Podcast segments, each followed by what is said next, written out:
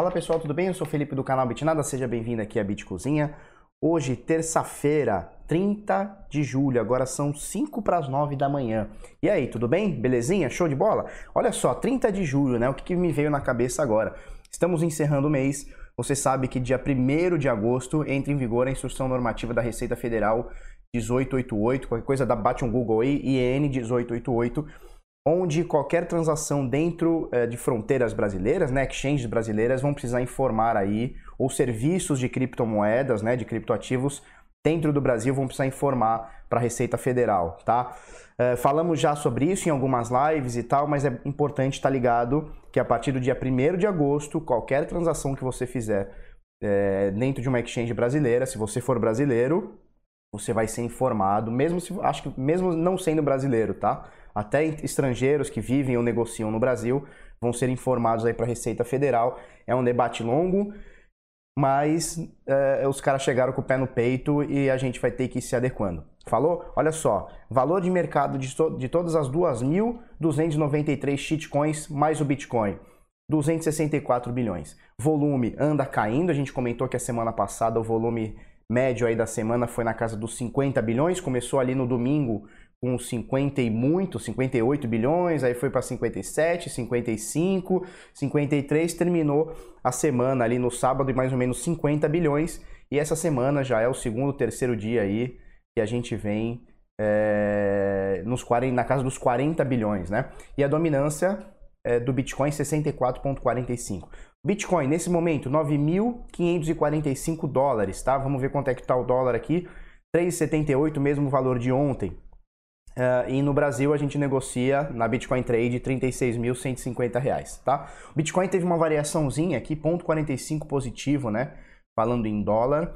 É, mas nos últimos sete dias a gente está menos 4,68. Ontem a gente estava menos 7 ponto alguma coisa, né? Então a gente perdeu, anda, anda perdendo aí é, no, no, nos últimos dias, tá? O preço dolarizado, como o Bitcoin teve uma altinha aqui, ele consegue levar a grande maioria das coisas para cima, mas o que importa para a gente mesmo é o preço em BTC, né? Preço bitcoinizado. Será que existe essa palavra? Acho que não, né? Bitcoinizado. Então, olha só. Bitcoin teve aquela altinha de 0,45 que a gente mostrou no CoinCheckup.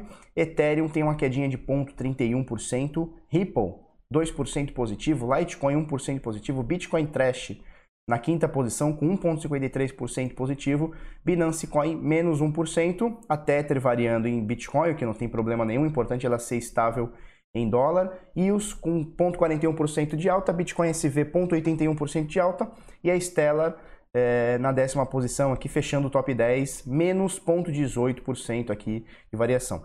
Você vê que nos últimos dias, né, acho que na última semana, principalmente as top 10, talvez top 20, é, a gente tem quedas e altas bem modestas, né?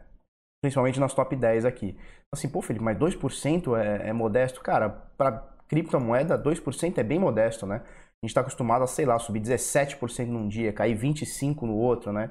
Esse tipo de coisa. Então a gente vê aqui, ó, bem pastelzinho, né? Ethereum é, caindo só é, menos de meio por cento, Litecoin subindo 1%, né? Então o mercado ele tá assim, ele tá meio pastel, ele tá meio indeciso. O volume está caindo, né, nesse momento, 45 bilhões e meio de dólares transacionados nas últimas 24 horas. O volume vem caindo e porque o interesse das pessoas vem caindo também, tá? O pessoal está precisando de uma definição, está querendo uma definição. E aí a gente olha o gráfico e a gente olha que não tem definição nenhuma, né?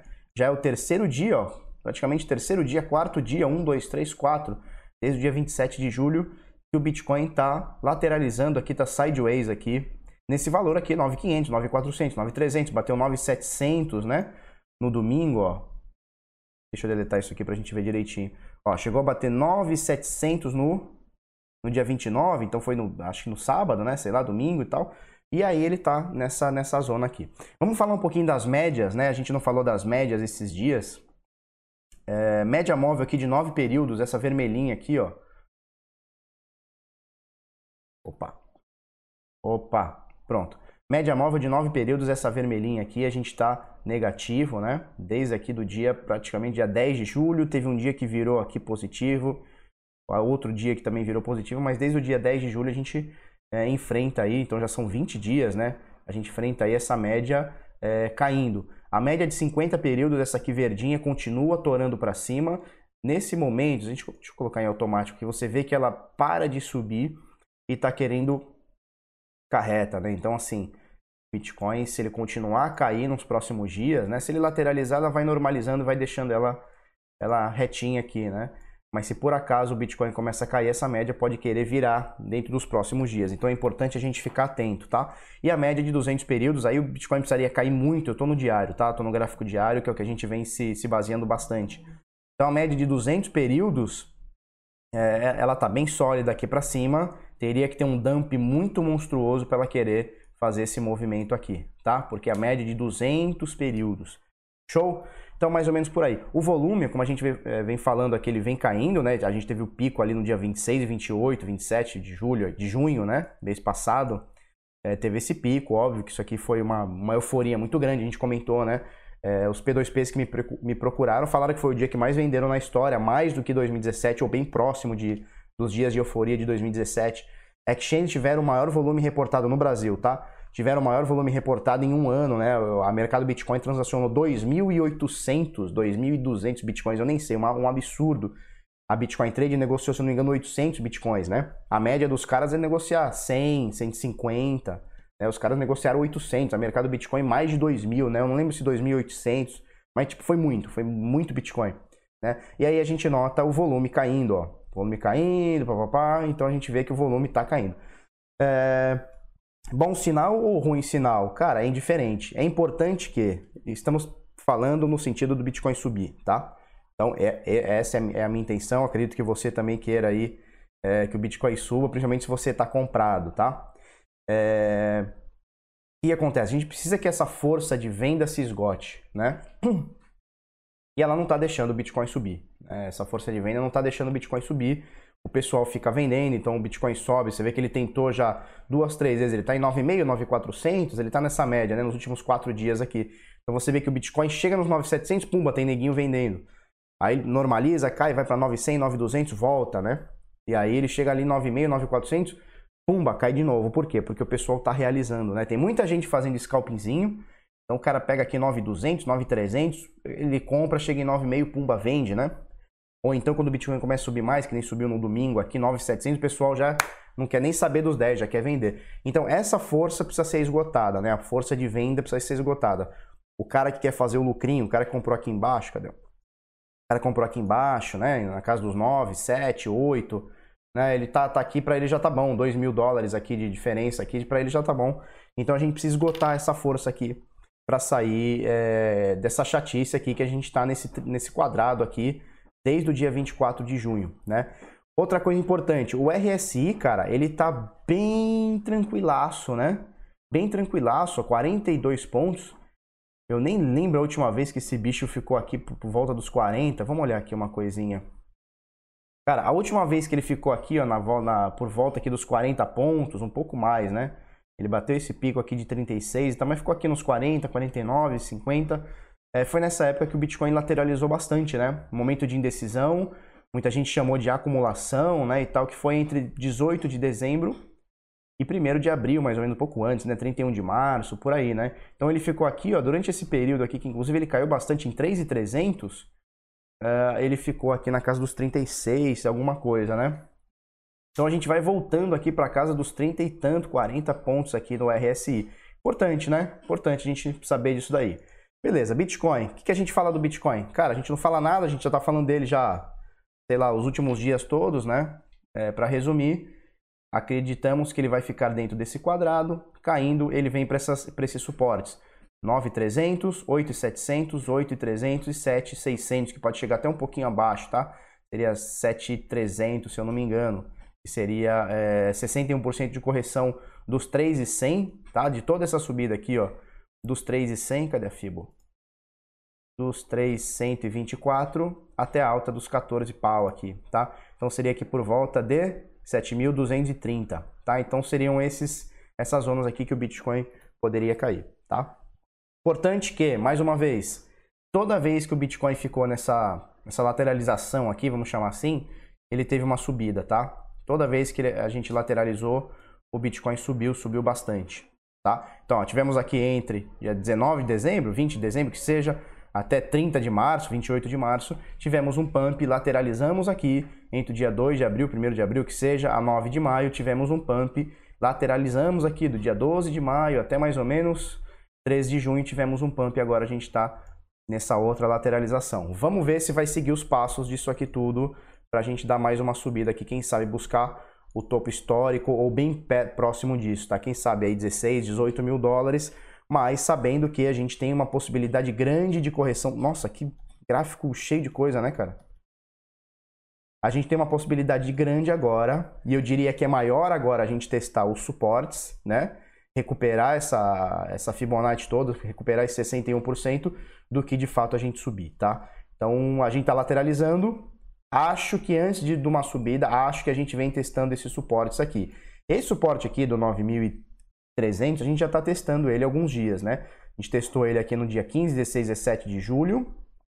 E agora, novamente, a gente está testando por esses dias aqui. Então é importante também a gente ter bastante contato aqui com esses suportes. É, para até para uma futura subida, se a gente tiver uma queda, a gente para aqui né, e não fica caindo mais para baixo aqui, tá, tá, certo? Então esses aqui são os valores de suportes que a gente acredita que o Bitcoin pode ir segurando até 7.200 caso a gente tenha uma, uma queda, um dump muito violento, beleza? Olha só pessoal, vamos falar sobre o caso do Tether, tá? É, vamos, vamos dar uma resumida aqui, só para a gente entender aqui. O Tether e a Bitfinex eles são controlados pela mesma empresa ou pelo mesmo, sei lá, CEO, sei lá, eles são controlados pela mesma, pela mesma, pelos mesmos jagunço lá. Show? O que acontece? Teve uma época que a Bitfinex perdeu 850 a 900 milhões de dólares. E aí o que acontece? A Tether emprestou esses 900 bilhões, milhões, tá? 900 milhões para a Bitfinex para ela suprir esse rombo.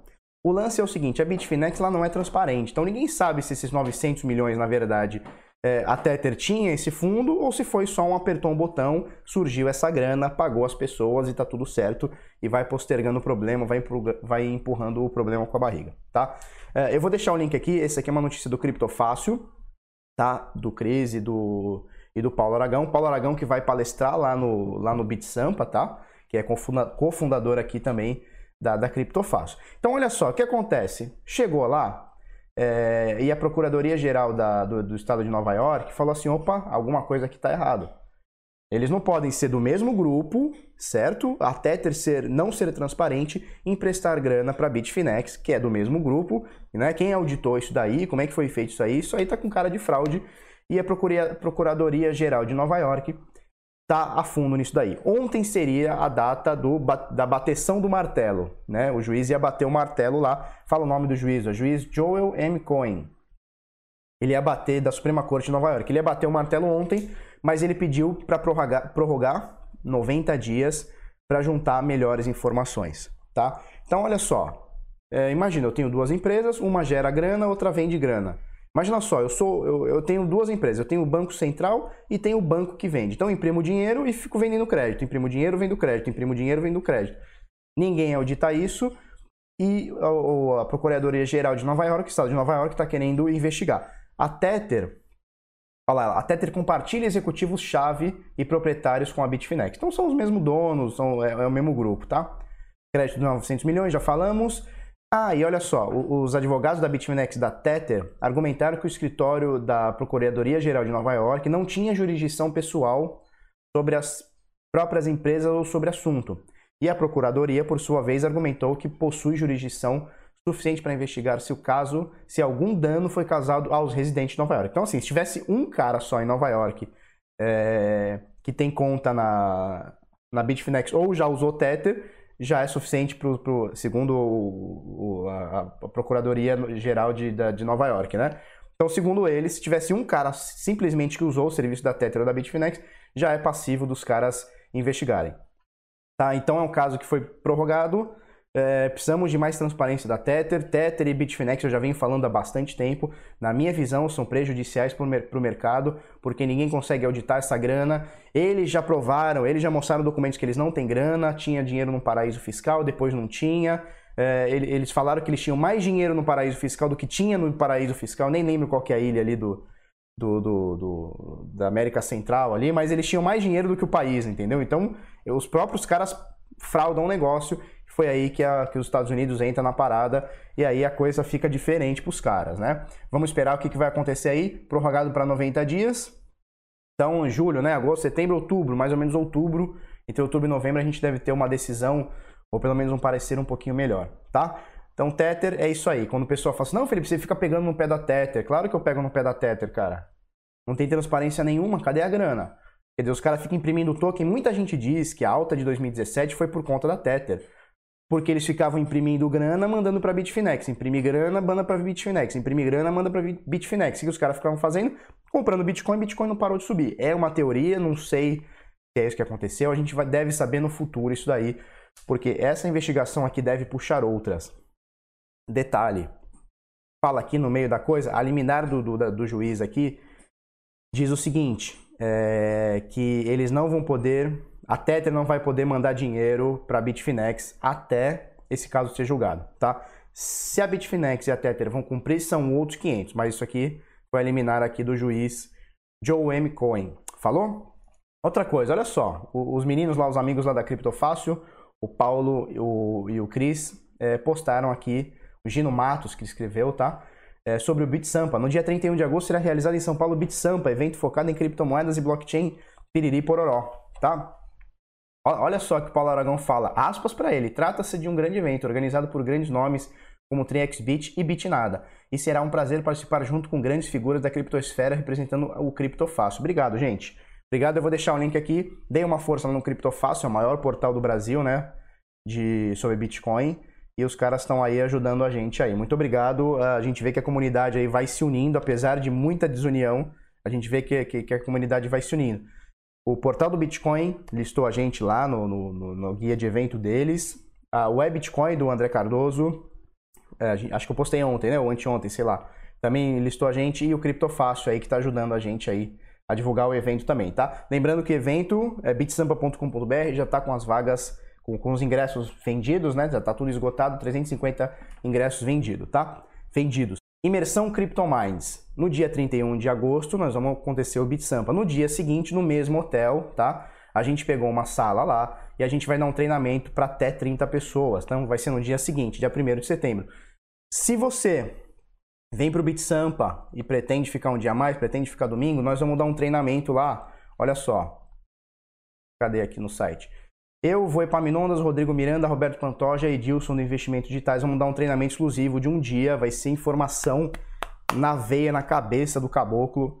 É um treinamento diferenciado, muito legal. É difícil a gente conseguir se encontrar, nós cinco aqui, é difícil a gente conseguir se encontrar e dessa vez a gente vai se encontrar e não, não só em se encontrar, a gente vai entregar conteúdo pra galera, tá? Então olha só, é, no site aqui as vagas vão estar, tá, são pouquíssimas vagas, são 30 vagas, é, pouquíssimas. A gente está pedindo é, mil reais para bancar todos esses custos aqui.